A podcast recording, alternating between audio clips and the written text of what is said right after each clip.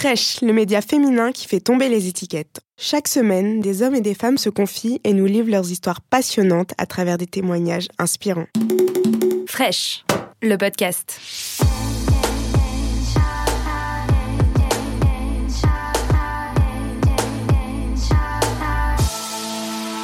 Je remercie tellement, tellement fort ma maman pour, parce qu'elle a toujours été là. Je me sens homme, mais euh, j'ai une grande, grande part de féminité en moi qui s'est éveillée dès mon plus jeune âge. J'aime bien porter des perruques, des crop tops ou porter des jupes, même des fois, ou des talons, des trucs comme ça. Mais je me suis jamais sentie femme. J'ai jamais eu l'impression que j'étais née dans le mauvais corps, je me suis jamais sentie gender fluide ni quoi que ce soit parce que j'ai aucune part de moi qui se sent femme. En grandissant, c'était pas très facile, mais je suis très heureux d'être un garçon qui assume complètement sa féminité à travers son look.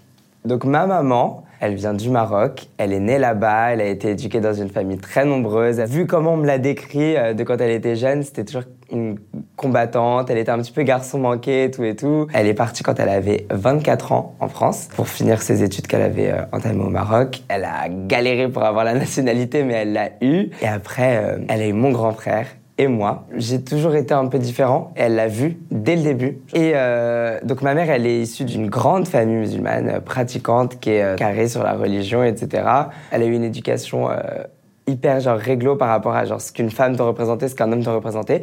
Et malgré cela, dès, le début, elle m'a tout de suite genre protégée de toute la haine qu'il pouvait y avoir dans ma famille et même dans tout ce qui se passait autour de moi, genre l'école, etc. Elle a toujours été à fond pour que je reste moi-même et que personne me dise que c'était bizarre. Donc j'avais 5 ans et je m'étais déguisée en princesse pour Halloween. Et euh, mon costume, il était trop beau. J'avais genre des cheveux longs, c'était genre une perruque en plastique qui était trop jolie. Et j'avais mis des Scooby-Doo genre dans des mèches et tout pour avoir des tresses trop cute et tout, genre en rose et tout et tout. Et j'étais partie avec ma copine. Les voisins, ils étaient un petit peu genre... Ça, je l'avais ressenti dès, mes 5 ans. Genre, je me rappelle que la voisine juste à côté était en mode, mec, t'es qui? Genre, parce qu'elle m'avait pas reconnue. J'étais très, très bien déguisée. Genre, mon drag look était on flic. Et donc, c'est arrivé plusieurs fois. Et ma mère, elle a jamais dit bip. Elle voyait, genre, quand je suis arrivé au collège, que j'ai commencé à prendre son maquillage, une poudre, un bronzer ou un truc comme ça, elle voyait que je lui prenais. Elle me disait rien. Je rentrais à la maison, elle disait, t'as un beau teint aujourd'hui. des trucs comme ça.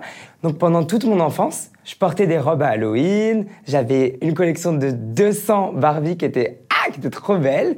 Et elle me les laissait et elle me laissait porter les robes. Et des fois, j'arrivais, il y avait la famille et tout et tout, j'avais les Barbies et personne ne pouvait rien dire parce qu'elle les briefait un petit peu. Elle disait, vous, dites quelque chose, je vous tue, je vous reverrai plus jamais. Ça voulait absolument pas que mon côté authentique il soit camouflé et qu'elle se retrouve avec un garçon bah, un peu genre terne et, opprimé. Malgré tout, mon père il était là, il est toujours là, mais c'est juste que j'ai toujours eu un rapprochement euh, avec ma mère. Et euh, mon grand frère, il a rien à voir avec moi. C'est euh, la représentation de l'homme euh, viril. Grâce à l'éducation de notre mère, encore, il a toujours été genre sympa par rapport à moi. Il a eu la même éducation que moi, il a pas trop vu mon papa. Et ça prouve qu'une figure paternelle absente ne représente pas automatiquement que tu deviens kikiriki kaka, genre folle et tout et tout. Ma maman, elle est pas comme toutes les mamans, parce qu'il y a beaucoup de fois, les parents, ils ont, ils ont pas le temps, ou ils comprennent pas. Et c'est surtout à partir du moment où j'ai eu cette rencontre avec d'autres qui n'ont pas eu cette chance que je me suis rendu compte de la chance que j'avais. Ce qui se passe, c'est qu'il euh, y a des jeunes qui doivent se cacher, qui se font virer de chez eux quand ils essayent de s'assumer.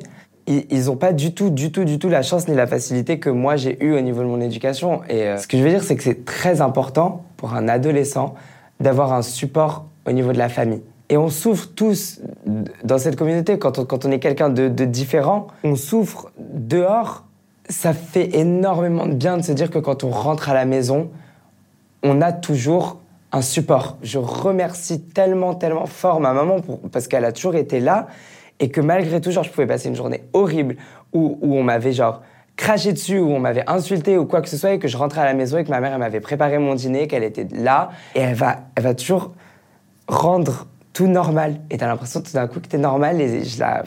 Si vous êtes une maman et que vous savez pas trop... Euh, comment faire. Il suffit juste de lâcher un je t'aime en plus ou de faire un petit câlin. Et je peux vous assurer que quand un ado a passé une journée pourrie, qui s'est peut-être fait harceler, il va pas vous le dire, mais il ressentira l'amour et ça peut vraiment, vraiment l'aider. Si cet épisode vous a plu, abonnez-vous et n'hésitez pas à en parler autour de vous. On se retrouve la semaine prochaine pour un nouvel épisode. Fraîche